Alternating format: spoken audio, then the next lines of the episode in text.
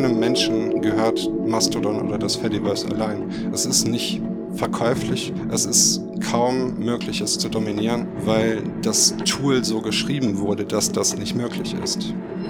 Was bedeutet das eigentlich, wenn diese Plattform, auf der wir so viele Stunden jeden Tag verbringen, einfach von einer Einzelperson zu ihrem Eigentum erklärt werden können? Ich krieg von Marian sehr regelmäßig süße Katzenvideos zugeschickt von Twitter. In einer alternativen Wirklichkeit, in der die Twitter-MitarbeiterInnen in einer Gewerkschaft organisiert gewesen wären, hätten sie kurzerhand die Bürogebäude von Twitter besetzt und dieses Medium vergesellschaftet und den Bedürfnissen der Nutzerinnen und Nutzer angepasst. Tag auch. Willkommen bei Über Tage, dem anarchistischen Podcast.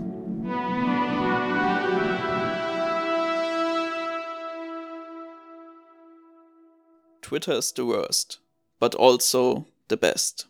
Dieser Tweet Elon Musk fasst wohl das Verhältnis vieler Menschen ziemlich gut zusammen, wenn man sie fragt, warum sie die Plattform unter konstantem Meckern eigentlich überhaupt nutzen. Doch Twitter war auch dadurch besonders, dass zumindest in Deutschland ein guter Teil dieser Menschen Linke waren. Während andere Plattformen von rechter Propaganda geflutet wurden, wirkte Twitter gar wie ein kleines Eiland, auf dem Linke andere Linke ohne Einmischung von außen hassen, verdammen oder vergöttern konnten. Gefühlt jeder kannte über irgendwelche Ecken irgendeinen lokalen linken Twitter-Star und wurde über die gleichen Ecken wiederum informiert, dass über die eigene Gruppe oder Person ein kleiner Rant von irgendeinem unbekannten Account lief. Doch mit dieser utopischen Dystopie war am 28. Oktober Schluss. Für Musk hieß es, The Bird is freed und für Linke und Liberale hieß es, Twitter ist tot, lang lebe Mastodon. Selten.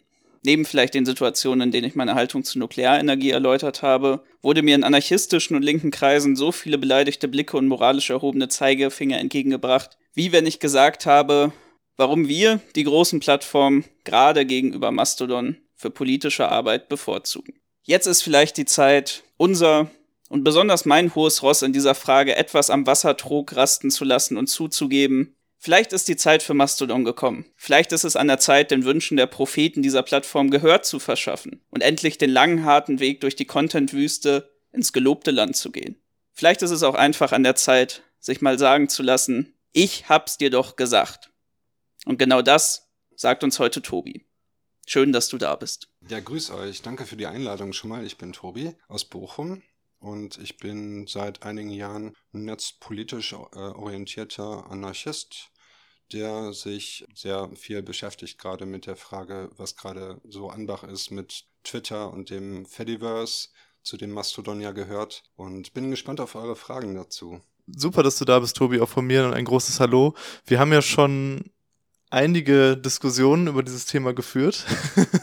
also du bist sozusagen einer derjenigen, die ähm, uns auch das immer gesagt haben, mit dem wir immer über das Thema diskutiert haben. Wir haben auch alle paar Monate mal auch eine mal freundlicher formulierte, mal weniger freundlich formulierte E-Mail in unserem Postfach von irgendwelchen Genossinnen, die sich ähm, primär mit dem Fediverse und Internet und IT-Sicherheit und Social Media und so weiter beschäftigen.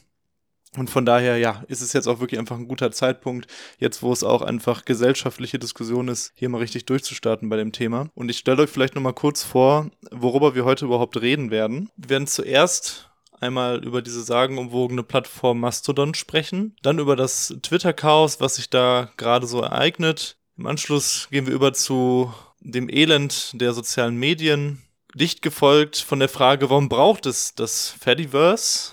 Und am Ende nochmal freies Internet, einen Ausblick. Ja, dann, ähm, lieber Tobi, erzähl uns doch erstmal zu Beginn, was ist da eigentlich Mastodon?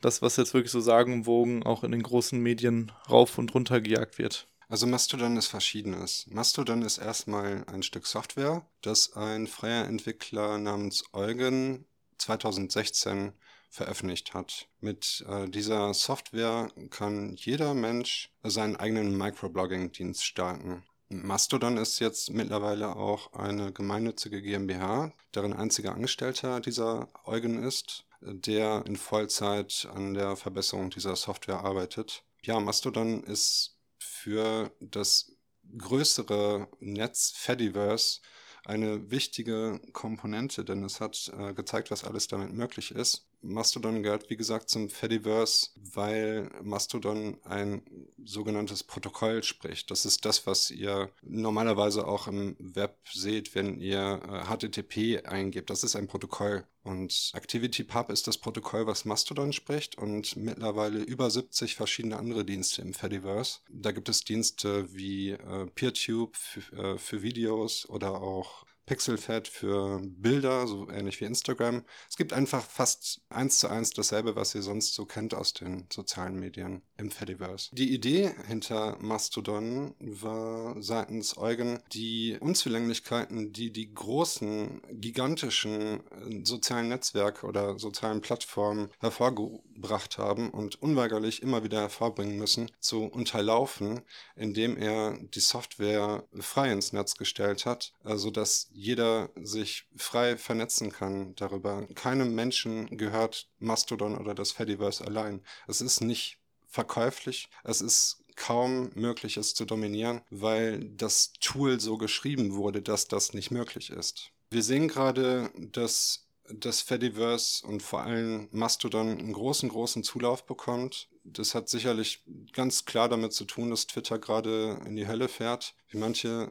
sagen und schon fast hämisch verfolgen. Es ist gerade super spannend, das zu beobachten. Ich bin selbst in den föderierten sozialen Medien unterwegs seit sechs, sieben Jahren, glaube ich. Und es ist sehr, sehr spannend, das zu beobachten, was das mit einer gewachsenen Community macht. Das ist alles sicherlich auch nicht ganz unkritisch, gerade auch in der Medienberichterstattung zu Mastodon, weil das sehr, doch sehr reduziert wird auf die eine Persönlichkeit Eugen. Es ist ganz sicherlich nicht nur Eugen, der das das Fediverse mit nach vorne gebracht hat, auch wenn es die Medien so versuchen darzustellen. Es sind viele, zum Beispiel auch Trans-Personen aus der IT-Bubble, die das in den letzten Jahren sehr verfolgt haben und versucht haben, ein Ökosystem aufzubauen, in dem jeder Mensch sich wohlfühlen kann.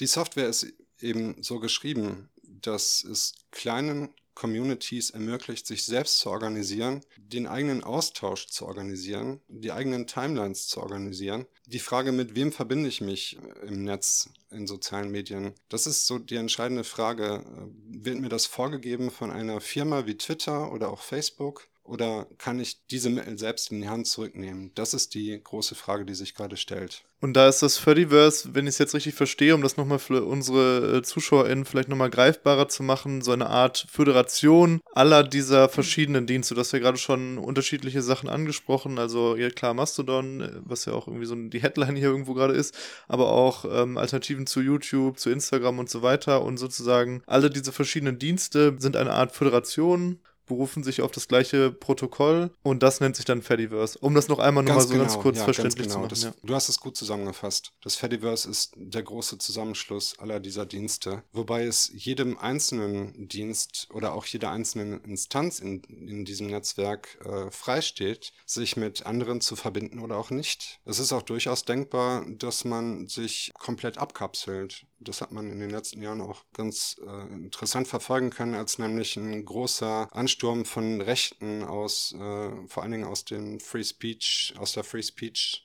absolutistischen Szene aus den USA äh, gesehen hat. Es gab diese äh, Plattform Gap, die hat irgendwann das Mastodon-Protokoll, nee, die Mastodon-Software benutzt, um ins Fediverse einzutreten. Das waren auf einmal eine Million Accounts, die dieses damals noch relativ kleine Netzwerk geflutet haben. Mhm. Und innerhalb von wenigen Monaten wurde es geschafft, durch viel Debatte und durch viele Aufrufe aus der Föderation diese großen rechtsradikalen Instanzen auszuschließen. Spannend wäre natürlich die Frage, was passiert, wenn Twitter jetzt irgendwann mal möglicherweise auch versuchen will, sich dem Fediverse anzuschließen.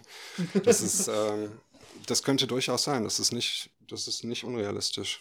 Ja, jetzt, wo du es gerade angesprochen hast, ist mir auch erstmal nochmal klar geworden, wie lange auch der mediale Blick, zumindest so der große mediale Blick auf nicht kommerzielle Plattformen, ganz häufig auch dahingehend ging, dass dann eben diese Alternativmedien aus dem rechten Spektrum Beachtung gefunden haben, dass es dann primär darum ging, wo gehen jetzt eben die ganzen Leute aus dem Verschwörungsmilieu hin, wo sammeln sich jetzt Rechtsradikale und dass ganz lange eben diese große linke Bewegung, die dahinter steckt, nicht mehr so viel Beachtung gefunden hat, wie es vielleicht noch vor etlichen Jahren der Fall gewesen ist. Ja, das ist ganz sicher wahr. Also ich, ich persönlich, der ich seit einiger Zeit irgendwie in aktiven Szenen unterwegs war, so seit Mitte der Nullerjahre ungefähr, äh, vermisse mittlerweile wirklich eine ganz pra praktische und pragmatische Medienstrategie unter Linken, die sich, die nicht ständig den nächsten Sau durchs, äh, durchs Dorf folgt und mal hier hingehen und mal dahin gehen, alles, was gerade möglicherweise so modern erscheint. Jetzt ist es in letzter Zeit TikTok, was zu beobachten ist und es werden die politischen Implikationen dahinter kaum beachtet oder diskutiert. Aber um diese ganze Bewegung jetzt hin ins Fediverse und auch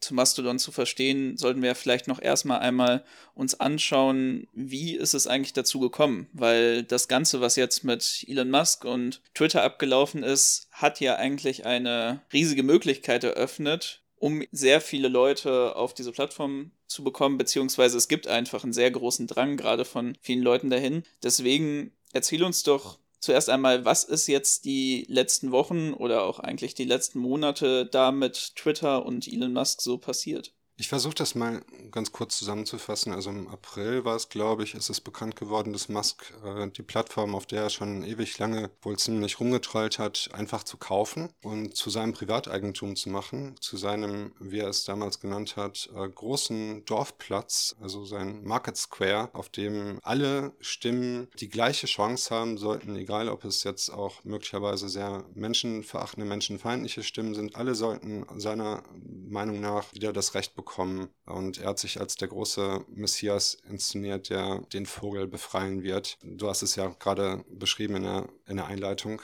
Dann ist Musk offenbar zwischenzeitlich zurückgetreten und man hat äh, gemunkelt, dass es ihm darum ging, möglicherweise Twitter im Marktwert einfach zu senken.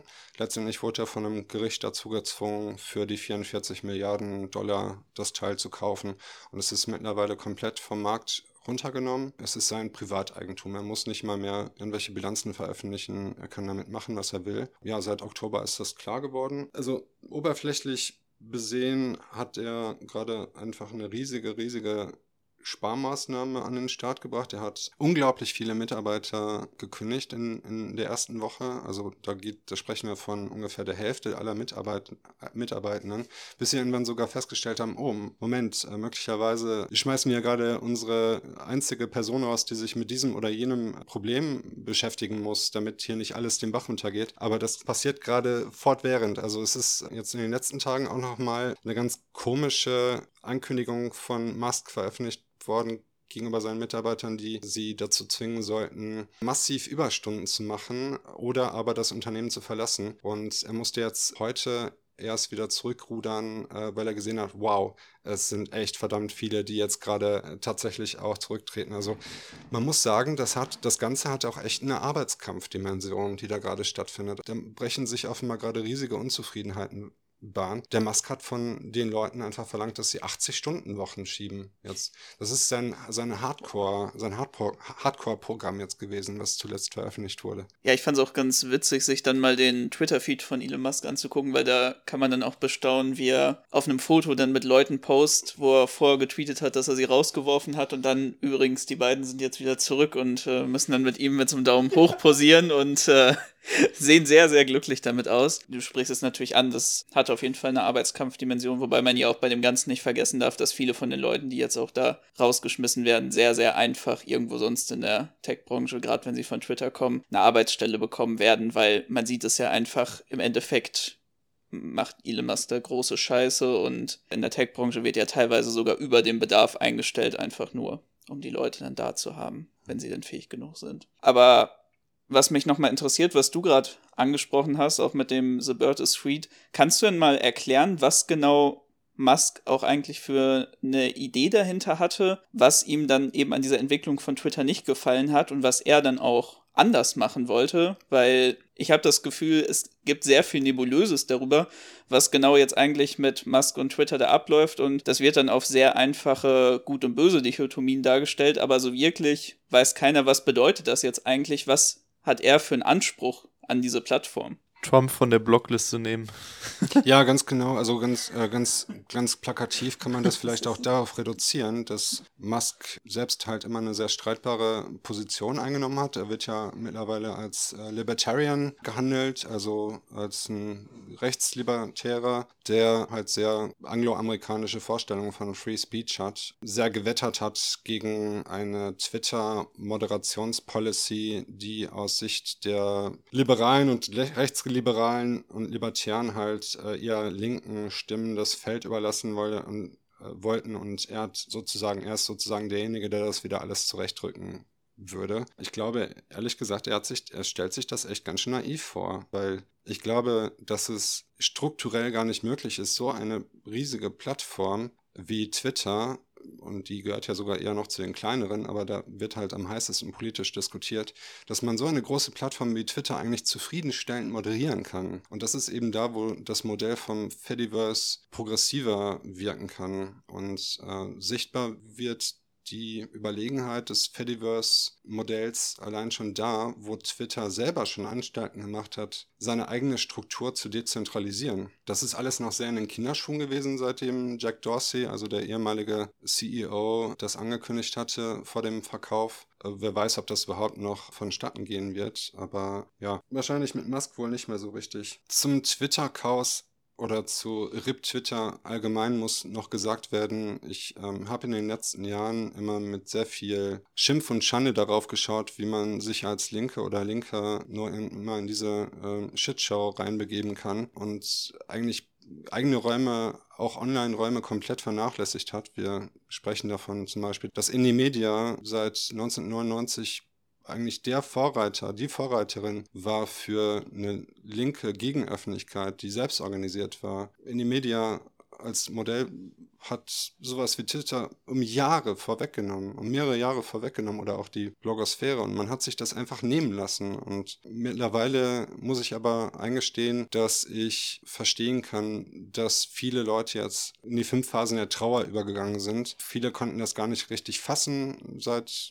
April, was denn da gerade passiert. Ich lese viele Stimmen von Leuten, die jetzt gerade von Twitter Richtung Mastodon aufgebrochen sind, dass sie sehr, ja, dass sie sehr traurig sind. Gerade Marginalisierte äh, verlieren ganz sicherlich mit der Zerstörung von Twitter ein kostbares Instrument, was sie sich selber auch die Jahre über erkämpft haben. Also wirklich sicherlich nicht so eindeutig zu betrachten, dass Twitter jetzt immer schon das Böse gewesen sei oder sonst was. Nee, ich, ich würde auch gerade wirklich sagen, du hast es ja sowohl in der Einleitung gesagt, als, als dass du es jetzt auch angesprochen hast. Twitter ist von den großen Plattformen eigentlich immer die Plattform gewesen, wo die Linke am stärksten war. Also wo die Linke am meisten Einfluss auch darüber generiert hat von den äh, massensozialen Medien, äh, die es nun mal gibt. Und das jetzt halt so eine politische Rechte hat er deutlich am Boden gut gemacht über die letzten Jahre. Das merkt man auch sehr deutlich, dass unter jedem zweiten linken Twitter-Beitrag, egal wie belanglos es ist, irgendwie so ein rechter Trollmob drunter ist und so aber trotzdem ähm, ist da doch einiges geschaffen worden drüber und war diese Plattform auch für so viele Aktionen, äh, wenn man jetzt zum Beispiel an Hausbesetzungen oder an Blockaden von irgendwelchen Nazi-Aktionen denkt, das ist einfach unverzichtbar gewesen als, als Tool.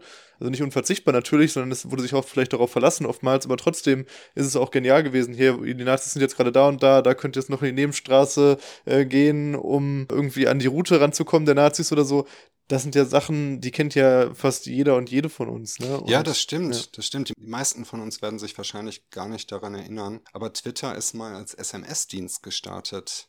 Da kam auch diese Zeichenbegrenzung von 140 Zeichen. Ja. Und diese, dieser Dienst, das war Mitte der Nullerjahre, also 2006, 2007 so ungefähr, der wurde ganz klar auch als wichtiger Dienst benutzt von Leuten auf der Straße, also Leuten, die zum Beispiel gegen den Republikanerkongress vorgehen wollten. Also das, das war ein wichtiges, wichtiges Instrument für Organisierung, in erster Linie für politisch Organisierte. Und ist es auch immer gewesen, genau das, was du gerade gesagt hast ja, seitdem es aber eben kapitalisiert wurde, ist das Ganze in, in Abhängigkeiten gelangt von sehr konträren Interessen, sag ich mal, milde. Was ich jetzt auch nochmal lustig fand von dieser aktuellen Entwicklung her, es gab ja dann diese ganze Nummer, wo Musk dann eingeführt hat, dass man dann für 8 Dollar sich so einen verifizierten Account äh, machen kann. Und es war einfach so lustig, dass es dann von verschiedenen Leuten, die dann so Fake-Accounts von irgendwelchen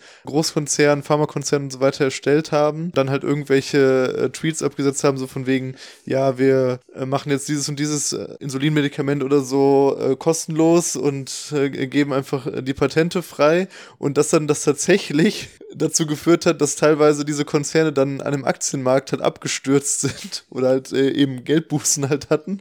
Und da sieht man ja auch wieder, ne, da ist ja auch dann direkte Gegenreaktion sozusagen erfolgt, auch wieder von unten, wo dann diese Übernahme kam und, die, und dieser Rahmen, der dann da gebaut wurde, in einem natürlich totalen Chaos von Musk aus, wurde dann wiederum genutzt, um ja auch ziemliches Chaos und Schaden dann anzurichten, auch für irgendwelche Konzerne, ne?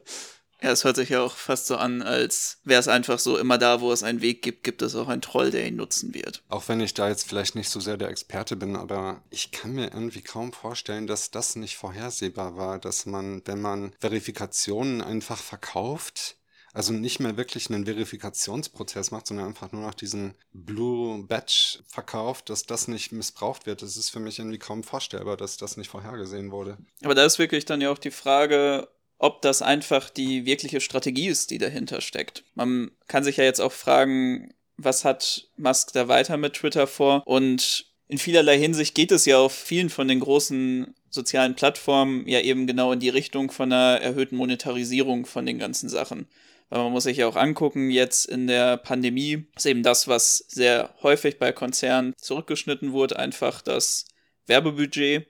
Weil wozu groß werben, wenn die Leute einfach sehr wenig verkonsumieren am Ende des Tages? Und das ist ja das, wovon die großen Plattformen eben gelebt haben. Werbeeinnahmen. Und wenn das weiter einbricht, dann muss man sich ja gucken, wo kriege ich jetzt am Ende des Tages eigentlich meine Kohle her? Und ich will jetzt nicht sagen, dass diese 8 Dollar für den äh, Blue Check irgendwie eine gute Idee war, auch aus einer unternehmenstechnischen Sicht. Aber ich kann mir schon durchaus vorstellen, dass das einfach die Richtung ist, in die es gehen wird und dass das auch ja, ein äh, erstes, wenn auch etwas verrücktes und vielleicht diktatorisch ausgeführtes, aber dennoch ein erstes Ausprobieren von diesen ganzen Schritten ist. Ich finde, das bringt uns auch gut äh, zu unserem nächsten Punkt, zu dem Elend der sozialen Medien generell.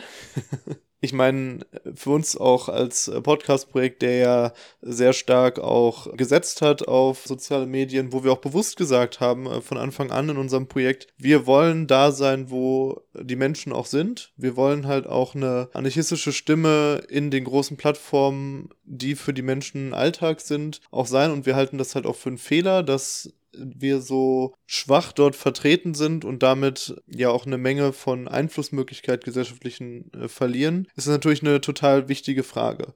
Weil ich meine, es ist ja irgendwie offensichtlich, dass wir jetzt nicht unkritisch sind, was wie Instagram und Twitter und soziale Medien und so weiter angeht, sondern uns das eigentlich auch total ankotzt und das halt irgendwie für uns Notwendigkeit äh, erstmal dargestellt hat. Aber ich denke schon, dass diese ganze äh, Geschichte um Twitter jetzt auch nochmal so diesen gesellschaftlichen Diskurs diesen wirklich, diesen auf einer ganz breiten Ebene das nochmal so aufmacht. Was bedeutet das eigentlich, wenn diese Plattform, auf denen wir so viele Stunden jeden Tag verbringen, einfach von einer Einzelperson zu ihrem Eigentum erklärt werden können und das ist ja wirklich, wenn man jetzt die Berichterstattung sich über Mastodon anguckt, dann wird ja gerade darüber geredet, dass es resilienter gegenüber so einer Einflussnahme ist, dass es nicht so einfach ist, das damit zu machen, wie du es auch beschrieben hast. Und das ist ja jetzt das Spannende auch an dieser Situation, dass wir diesen gesellschaftlichen Diskurs über das Elend der sozialen Medien letztendlich ja tatsächlich jetzt haben. Ja, ich weiß ehrlich gesagt gar nicht, wo ich da genau anfangen soll. Ich bin ja auch zu einer Zeit mal bei Twitter gelandet vor ein paar Jahren, wo es im Grunde schon echt eine große Shitshow war. Ich fand es tatsächlich echt einfach unfassbar unaushaltbar. Ich fand es unaushaltbar, wie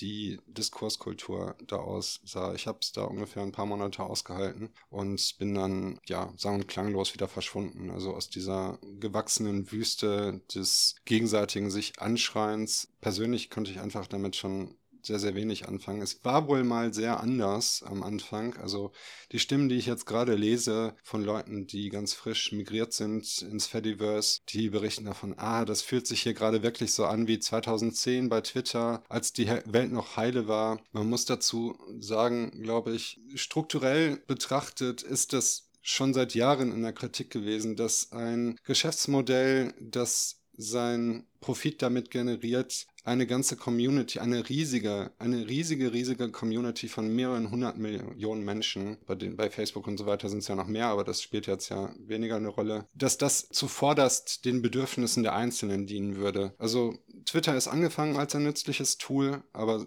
Twitter ist nie richtig profitabel geworden und hat immer damit zu kämpfen gehabt und hat als Geschäftsmodell hat Twitter halt immer verfolgt, über Werbeeinnahmen Profit zu generieren.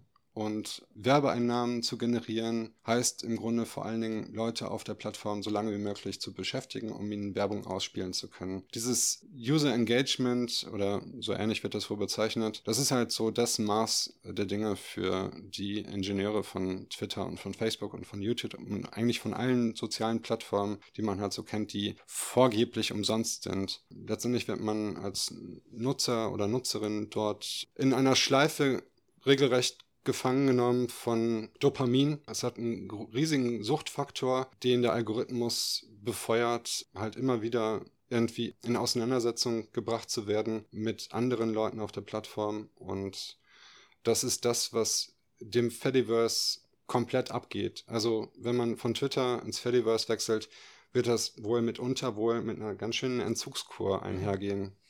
Das glaube ich absolut. Gerade wenn wir eben die Trends sehen, die ich glaube, ihr beide auch schon am Anfang mal einmal angesprochen habt, wenn wir uns sowas wie TikTok angucken, eigentlich als eine Weiterentwicklung eben von Videoplattform oder eine Mischung aus äh, das, was wir schon bei Instagram mit Reels kannten, verbunden mit Videoplattform, wo es dann ja immer kleiner, gehackter im Endeffekt geht, immer schneller zugeschnitten auf das vorherige Video über den Algorithmus, dass man immer weiter in diesem Scrollen ist und auch wirklich bei den Leuten dann ganz konkret beobachten kann, wie die einfach in diesem endlosen Loop gefangen sind, weil es so gut funktioniert, weil man so viel Freude hat an dem nächsten Video, was dann auch wiederkommt. Du hast es ja auch heute Morgen äh, mir nochmal gesagt. Ich, muss man dazu sagen, ich krieg von Marian sehr regelmäßig süße Katzenvideos zugeschickt von Twitter. Ja. Und ähm, er hat mir heute auch nochmal gesagt, und ich kenne das ja auch selber, wie einfach das ist, dann von Video zu Video zu kommen, weil es halt so gut auf den eigenen Geschmack zugeschnitten ist. Und äh, bei Katzenvideos ist natürlich der Pool auch einfach sehr groß.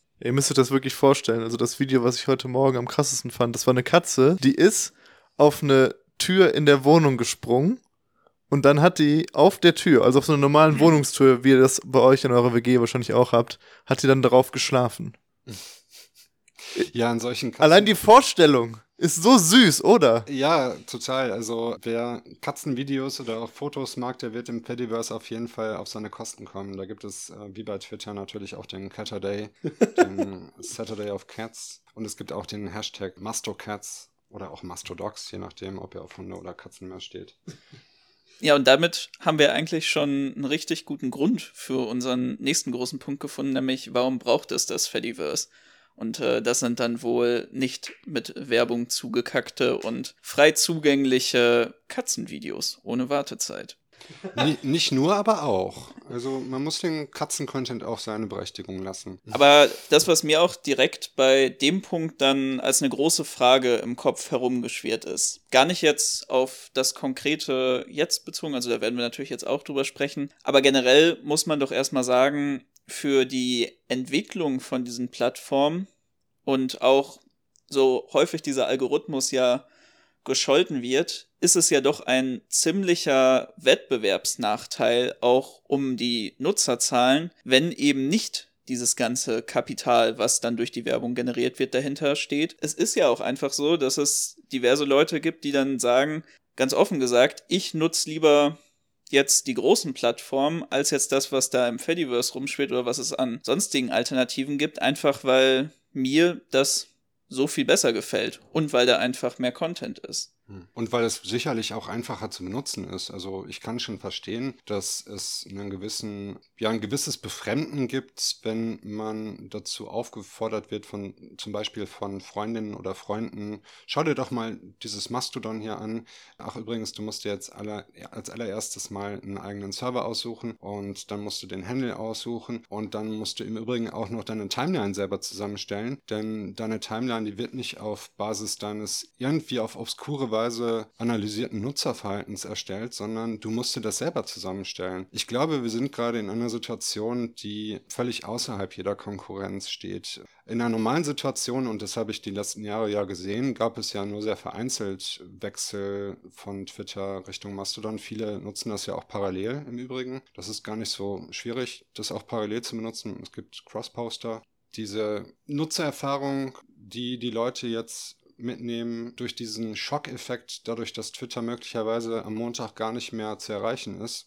Das ist, äh, steht gerade in den Sternen. Es kann sein, dass der Dienst jeder, jederzeit irgendwie abstürzt, weil einfach die Leute fehlen, weil die Leute sogar ausgesperrt worden sind äh, aus den Büros. Die Leute, ja, stehen gerade unter einem Schock und sehen aber auch, was für Möglichkeiten das gerade eröffnet. Also es ist auch ein emanzipativer Moment in dem Ganzen zu sehen. Zumindest beobachte ich das jetzt schon die letzten Tage die ganze Zeit, dass die Leute so ähnlich, wenn man die irgendwie die Türen zu deinem örtlichen Radio öffnet, also zu deinem örtlichen Rundfunksender öffnet, du machst jetzt mal Content. Was für ein Perspektivwechsel macht sich da auf einmal breit? Also du bist nicht mehr nur Konsument von einem algorithmengesteuerten Mediennetzwerk, sondern dir werden die Mittel in die Hand gegeben, deinen eigenen Medienkonsum zu gestalten. Und zwar radikal zu gestalten. Dir wird nichts vorgegeben. Du bist der Schöpfer oder die Schöpferin deiner Timeline.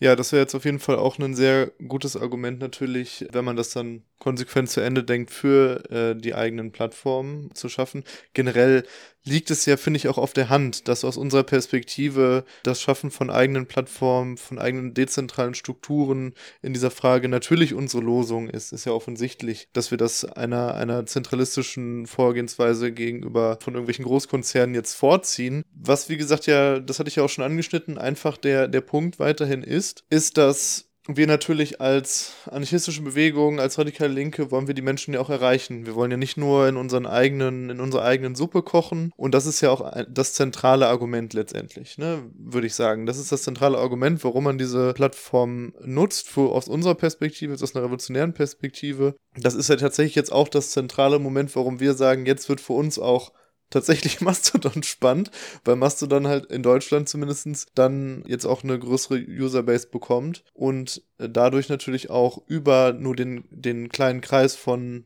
war, klar, war schon immer ein bisschen darüber, aber schon etwas weitergehend als nur den Kreis an Hackern, Linken und noch ein paar Liberalen, dass das schon so ein bisschen breitere Kreise zieht und wenn jemand so wie Jan Böhmermann und sowas äh, dann halt auch da dann stattfindet oder irgendwelche Regierungen ihre, der Zoll zum Beispiel jetzt auch einen Mastodon-Account hat, dann sieht man daran gut. Hier entwickelt sich also doch eine Perspektive, die auch dann aus einer revolutionären Perspektive wieder spannend sein kann. Und dann können wir natürlich halt froh sein, auch als ein Projekt wie wir, die wir halt auch auf Reichweite setzen und unsere Ideen an möglichst viele Leute bringen wollen, dass auch dann diese Arbeit von vielen äh, Genossinnen oder auch einfach nur sonst wie Leuten, die eben ein großes Interesse an einem freien Internet haben, da betrieben wurde. Und wir können jetzt halt sozusagen das halt konsumieren und auch darauf au aufbauen ich sehe das ein bisschen kritischer, was die Strategie angeht, auf die großen Plattformen zu gehen. Ich glaube schon, dass es immer auch notwendig war, das nicht zu ignorieren. Mir hat tatsächlich immer so ein bisschen eine kritische Distanz dazu gefehlt in den letzten Jahren. Ich habe das halt beobachtet seit, wie gesagt, seit Mitte der Nullerjahre, dass man immer weiter davon weggegangen ist, auch eigene Blogs zu machen. Irgendwann war man nur noch bei Facebook als politische Gruppe, irgendwann nur noch bei Twitter oder Instagram, je nachdem, was halt gerade so en vogue war. Die Frage der Reichweite ist für mich eigentlich eine fragwürdige fragwürdige in Bezug auf das Menschenbild, was man eigentlich hat. Also wie sehen wir die Menschen, die wir erreichen wollen, als politischer Zusammenhang zum Beispiel auf Twitter oder eben auf Mastodon und da ergeben sich schon Unterschiede. Denn ist es denn nicht auch vorstellbar, dass Menschen nach Inhalten suchen können? Ist es nicht vorstellbar, dass Menschen auch mehr als KonsumentInnen sein können, die ihren eigenen Interessen folgen und die nicht nur erreicht werden wollen, sondern auch uns selber erreichen oder in politischen Zusammenhang selbstständig erreichen. Also muss ich das mal klar machen. Wann immer irgendwie von Reichweite gesprochen wird, werden unzählige Individuen, die selbst tätig sich orientieren können, eigentlich zu Objekten der Reichweite gemacht, zu passiven Konsumenten. Davon möchte ich eigentlich Abstand gewinnen. Ich sehe auf jeden Fall, was du dir dabei denkst und ich teile ja auch deine Frustration darüber, aber man muss einfach nun mal festhalten, wie bei vielen anderen Sachen, wo eben dieser moralische Maßstab angesetzt wird. Die meisten Leute haben keine Zeit dazu oder keine Lust, eben mehr als diese passiven Konsumenten davon zu sein. Und das ist halt was, was ich auch absolut verständlich finde. Ganz viele Menschen nutzen eben soziale Medien einfach auch nur, um sich berieseln zu lassen. Oder vielleicht hier und da mal ein nettes Bildchen zu teilen. Oder zu gucken, was machen gerade Freunde und Familie. Und ich finde, das ist auch sehr schwierig dann zu sagen, ja, aber man muss den Leuten doch auch vertrauen können, dass sie ja eigentlich mehr sein könnten, dass sie ja auch eigentlich da in diese ganzen freien Plattformen eintauchen könnten, dass sie auch den Anspruch haben, das Internet wieder so zu erleben, wie es mal damals noch in der wilden Westenzeit vom Anfang des Internets war. Aber das ist nun mal wie mit vielen anderen Sachen so, da dürfen wir eigentlich nicht mit unseren moralischen Maßstäben dran gehen. Natürlich kann man den Leuten aufzeigen, ey, es gibt eigentlich bessere Alternativen. Und ich bin auch wirklich nicht eine Person, die sagen wird, wir dürfen jetzt nur das eine bespielen und auch da würde ich jetzt äh, vielleicht auch noch mal ein bisschen reflektieren. Ich würde wirklich nicht mehr sagen, ach, scheiß da drauf, was es da noch alles gibt. Wir machen jetzt erstmal hier die großen Plattformen, weil da, äh, da fischen wir in dem richtig großen Teich. Das sehe ich auch nicht mehr so. Aber wir müssen auf die Leute zugehen, wir müssen dahin gehen, wo sie sind, weil wenn wir das nicht machen, dann führt es nämlich zu dem gleichen, was wir auch so häufig in sonstigen Podcast-Folgen hier kritisiert haben, dass wir dann einfach nur in diesem kleinen, begrenzten Pool von Leuten weiter rumfischen, weil wir sagen, ja, wenn sie es dann wirklich wollen würden, dann kann man ihnen doch auch zutrauen, dass sie dann von sich selber zu uns kommen. Aber so funktioniert das nun mal nicht. Was ich vielleicht noch ergänzen möchte, ist das ja auch eine Sache von Verantwortung dann, wie du das auch gestaltest. Also ich denke, wir haben auch mit über Tage das sehr stark versucht, aus der Reichweite, die wir auch dann tatsächlich generiert haben, auch genau das dann zu machen, was du jetzt kritisiert hast. Also wir haben ja nicht nur die Leute irgendwie als Objekte unserer Reichweite gesehen, sondern wir haben ja wirklich auf ganz unterschiedliche Weise probiert zu aktivieren und ähm, zusammen auch Sachen zu gestalten. Also das beste Beispiel ist natürlich anarchismus.de als eine eigene Webseite, eine eigene Plattform, woraus dann die quasi aus dieser Masse an Menschen, die jetzt die Community bildet, die wir mit unserem Podcast erreicht haben, hervorgegangen ist. Und auch darüber hinaus wissen wir einfach, dass wir sehr, sehr viele Menschen erreicht haben, die dann sich auch organisiert haben, die, die vielleicht der Podcast so der letzte, den letzten Push gegeben hat, sich auch außerhalb dieses Internetprojekts dann selbst zu organisieren. Und ich glaube, dass das dann auch so ein bisschen für, aus einer revolutionären Perspektive ist es auch dann eine Verantwortung, die auch dann davon ausgeht, von dieser richtigen Kritik, die du hast, dass sich das irgendwie materialisiert in, in realer Organisierung außerhalb dieser Plattform. Und das ist immer unser Ziel gewesen. Und das ultimative Ziel ist es natürlich, äh, die Leute nicht vor den Bildschirmen zu halten und die eigenen Inhalte konsumieren zu lassen, sondern äh, das ultimative Ziel ist es, dass wir alle auf die Straße kommen und dass das soziale Medium, was gerade am nützlichsten ist, genau dafür funktioniert. Und das war Twitter ganz am Anfang und das könnte Mastodon oder auch die anderen Dienste des Fediverse heute sein. Ja, absolut. Und ich glaube, ich würde auch diesen Punkt dann damit abschließen, nochmal eben an das anknüpfen, was du gerade gesagt hast. Natürlich müssen wir auch aufpassen, dass wir uns nicht von diesen ganzen Gesetzen des Marktes und den Gesetzen von diesen Plattformen halt biegen und am Ende des Tages brechen lassen in dem, was wir politisch machen. Weil wir alle wollen nicht, dass es beispielsweise wie in den Vereinigten Staaten wird, dass es einfach nur noch große linke Streamer gibt, wo es dann wirklich nur noch darum geht, einfach irgendwie Feelgood-Content zu produzieren, damit Leute sich jetzt als links, als radikal wahrnehmen können und einfach nur noch konsumieren, immer weiter konsumieren und dann auch im Endeffekt nur in einen möglichst großen Markt von linken Angeboten gespült werden, wo sie sich dann hier und da was rausnehmen können und dann ist gut, sondern immer diesen dualen Weg gehen Also sowohl für die großen Plattformen produzieren als auch für die eigenen und wie du es gesagt hast, am Ende des Tages das dann wirklich eben in unserer Verantwortung als revolutionäre Arbeit zu manifestieren. Und das haben wir auch schon in unserer Medienfolge, die wir schon mal gemacht haben, auch so ein bisschen angeschnitten. Es geht natürlich darum, auch eine, eine Gegenmacht aufzubauen auf einer medialen Ebene. Und das zeigt jetzt halt gerade dieses ganze Twitter-Chaos und diese aktuelle Entwicklung halt total gut dieser Fokus auch immer zu gucken, wir müssen unsere eigenen Medien aufbauen, unsere eigenen Strukturen unterstützen. Und da wiederhole ich das einfach nochmal, ist das total wichtig, was da für eine Arbeit geleistet wurde, auf der jetzt aufgebaut werden kann. Wir wollen so ein bisschen so einen Ausblick vielleicht nochmal wagen. Freies Internet. Wie kann das aussehen? Wie ist das aus unserer anarchistischen Perspektive? Wie stellen wir uns das vor? Also in einer alternativen Wirklichkeit, in der die Twitter-MitarbeiterInnen in einer Gewerkschaft organisiert gewesen wären, hätten sie kurzerhand die Bürogebäude von Twitter besetzt und dieses Medium vergesellschaftet und den Bedürfnissen der Nutzerinnen und Nutzer angepasst. Da wir aber in so einer Wirklichkeit nicht leben, bleibt uns nichts anderes übrig als die Mittel, die uns jetzt gerade zur Verfügung gestellt wurden in den letzten Jahren und äh, mächtig erprobt wurden. Die haben zwar hier und da noch Ecken und Kanten, die, an denen man schleifen muss und da kommt es dann natürlich natürlich auch sehr darauf an, ob so jemand wie Eugen Rochko, der Hauptentwickler von Mastodon, offen ist für so eine Kritik. Ansonsten gibt es auch andere Wege. Dann kommt es darauf an, wie diese Plattform Fediverse, die ja aus multiplen Diensten besteht, aus multiplen Angeboten, wie die organisiert werden. Da gibt es im Augenblick eigentlich eine historisch sehr günstige Gelegenheit, denn das Fediverse wird fast ausschließlich von Ehrenamtlichen oder auch Hobbyleuten betrieben, die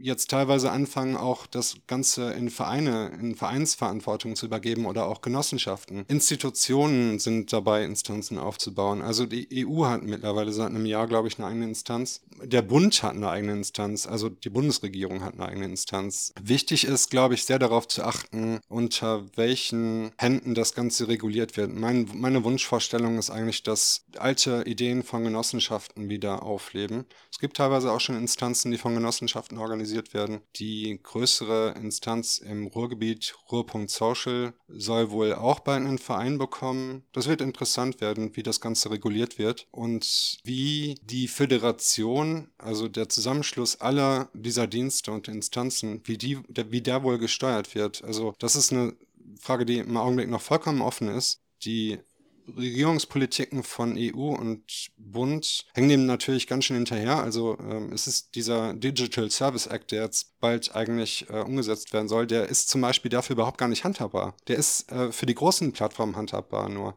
Man sieht äh, also, wie Regierungspolitik den Entwicklungen auf dem Markt komplett hinterherhängen. Das ist eine große Gelegenheit, das selbst zu gestalten in den nächsten Jahren. So ein bisschen ist es ja, ja auch so eine vielleicht Zurückentsinnung an die Anfänge des Internets, weil da war es ja ein bisschen genauso, dass am Anfang vom Internet das eigentlich ein, ja, ein Medium für die Menschen war, wo eben die großen Konzerne auch dieser Entwicklung und auch die große Politik auch dieser Entwicklung total hinterhergehangen hat und man noch ganz lange Jahre gesagt hat, ach, das ist doch eh nichts und da sich schon was wirklich krasses entwickelt hat und, und es wirklich ein ganz freier Raum war, ein richtiger Freiraum im Prinzip.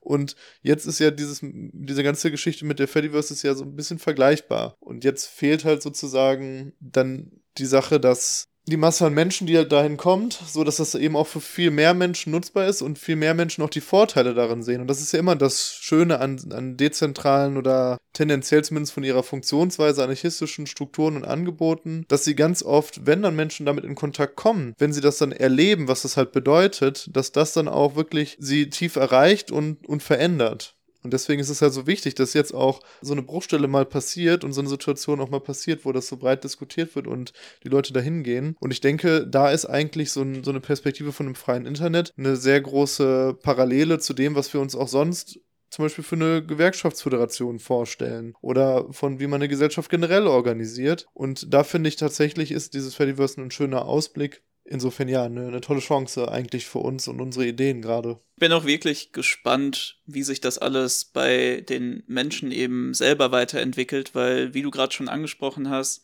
wir drei, wir haben alle noch eben diese wilde Zeit des Internets mitgemacht. Ich glaube, ich sogar als äh, letzter jetzt hier in der Runde. Ich kann mich trotzdem noch gut daran erinnern, wie es war, als noch nicht alles mit Werbung zugehauen war, als es noch nicht die starke Implementierung von Algorithmen gab Aber wie ich es auch schon am Anfang gesagt habe und wie wir mehrfach auch während der Folge bemerkt haben, ist es halt für viele Menschen eben nicht mehr so. Und ich denke, das wird auch wirklich ein Prozess von einem Lernen des Umgehens mit diesen ganzen alten oder dann wieder neuen Formen von Internet sein. Wie ich dort aktiv sein kann, was ich da selber mit reingeben muss, wie ich auch selber aktiv werden muss, um mir das, was ich da eigentlich mir anschauen möchte, anhören möchte, überhaupt zu finden deswegen finde ich es auch so spannend, wenn ich mir das jetzt angucke und auch wenn ich mit Leuten darüber spreche, wenn es um Fediverse oder primär jetzt auch mit diesem Twitter-Ausstieg und diesem Twitter-Umzug rüber zu Mastodon geht, dass das auch nicht wirklich die richtig jungen Leute im Internet sind sondern dass das vielfach auch die sind, die dann eben noch eine Erfahrung gemacht haben mit dem Internet, wie es vor war, die sich daran erinnern können, die dann vielleicht später auch nochmal in Foren aktiv waren oder auf den ganzen Imageboards und so und damit dann eben Kontakt hatten. Und da bin ich wirklich gespannt, wie das aussehen kann, wie auch natürlich eben die starke und jetzt wieder erstärkte Netzbewegung hier in Deutschland dann auch da Anleitung geben kann und auch wirklich die Leute heranführen kann. Weil natürlich kann es auch nicht sein, dass sich dann einfach irgendwann nur hingestellt wird und gesagt wird, hier sind die Plattformen und nutzt mal und dann schauen wir, sondern das wird, so wie mit allen Sachen, wie du es auch gesagt hast, mit gesellschaftlichen Instanzen, die anarchistisch organisiert werden, ein kontinuierlicher Lernprozess sein, dort sich auch richtig wiederzufinden. Und mal ganz nebenbei, das fällt mir auf, das ist die ganze Folge lang nicht gefallen. Ich weiß, das ist jetzt auch einfach off-topic, aber ich finde es auch so spannend, weil ich das noch nie in so einer Folge oder Behandlung mit diesem Thema hatte. Es ist natürlich auch irgendwie ganz gut, das als eine linksradikale Organisation, Gruppe, Einzelpersonen zu haben, seine eigene Plattform zu nutzen, falls dann doch mal der Content gesperrt wird oder die Regierung sich dazu entschließt, eine stärkere Zensurmaßnahme durchzuführen. Und ich glaube, auch da können wir wirklich den Leuten dann sehr viel bieten, wenn der Staat seine Zügel etwas strammer hält. Dazu muss ich gerade noch loswerden. Das stimmt, das habe ich ganz vergessen auch. Meine damalige Gruppe hat vor allen Dingen bei Inimedia links unten gepostet. Und irgendwann war links unten Inimedia einfach vom Netz genommen. Unser gesamtes Archiv, unsere gesamte Existenz, alles, was wir äh, ausgemacht haben, war einfach futsch. Das ist auch eine große und wichtige Frage von einem kollektiven Gedächtnis, von einer progressiven linksradikalen Bewegung, wem wir unseren Content eigentlich zur Verfügung stellen und was wir mit diesem Content machen. Was davon wird übrig bleiben?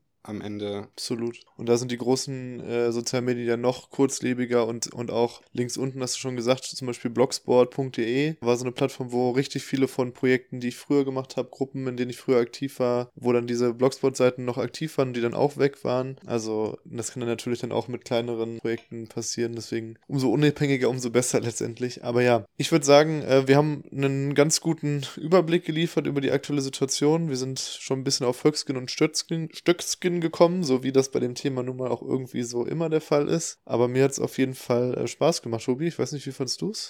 Ich fand es auch interessant, das mit euch zusammen zu beleuchten, auf jeden Fall. Also danke schon mal für die Einladung und ich glaube, wir sehen uns im Fediverse. ja, also das ist halt natürlich heute das, das Wichtigste. Zum Abschluss äh, werden wir euch nicht dazu aufrufen, uns in den allen möglichen Plattformen, wo wir sonst sind, sondern abonniert uns bei Mastodon. Wenn ihr das hier hört, sind wir bei Mastodon. Ciao Twitter. Ciao Twitter. Jetzt fehlt nur noch die Fediverse-Variante von PayPal und Patreon, wo ihr uns dann Geld spenden könnt. Oder gibt es die vielleicht schon? Äh, gibt es tatsächlich. Oh, oh. Ähm, also es gibt Libera Pay, allerdings sind die auch immer noch auf Zahlungsdienstleister angewiesen. Ich habe versucht, Liber ich habe versucht, die GLS Bank in Bochum einige Zeit lang zu bearbeiten, dass sie da mal mit, äh, dass sie da mal ein bisschen Druck drauf machen. Ja, genau. Es kann nicht sein, dass, dass diese verdammten Dienstleister wie PayPal und so weiter, die von den Rechtslibertären gegründet wurden und von denen sie jahrelang profitiert haben, dass die immer noch ein Stück von unserem Kuchen abbekommen. Ja, falls ihr das hört, äh, Libera Pay, hört auf den Genossen und denkt über eine bezahlte Partnerschaft mit uns nach. Glück auf. Glück auf. Glück auf. Ey, nicht so schnell weg von hier. Wenn dir die heutige Folge gefallen hat, sie dich zum Nachdenken angeregt hat oder du es einfach nur allgemein schön fandest, mal etwas anarchistischen Content auf Spotify, diversen anderen Plattformen oder YouTube zu hören, dann denk doch darüber nach, uns zu unterstützen. Abonniert uns, wo ihr selbst zugegen seid wir sind eigentlich überall vertreten, egal ob Mastodon, Instagram, diverse Streaming-Plattformen. Ihr werdet uns überall finden. Lasst ein Abo da, liked uns und vor allen Dingen verbreitet die Folge weiter. Und wenn ihr etwas Kleingeld übrig habt, unterstützt uns auch mit einmaligen oder regelmäßigen Spenden über PayPal oder Patreon. Eure Kohlen für über Tage.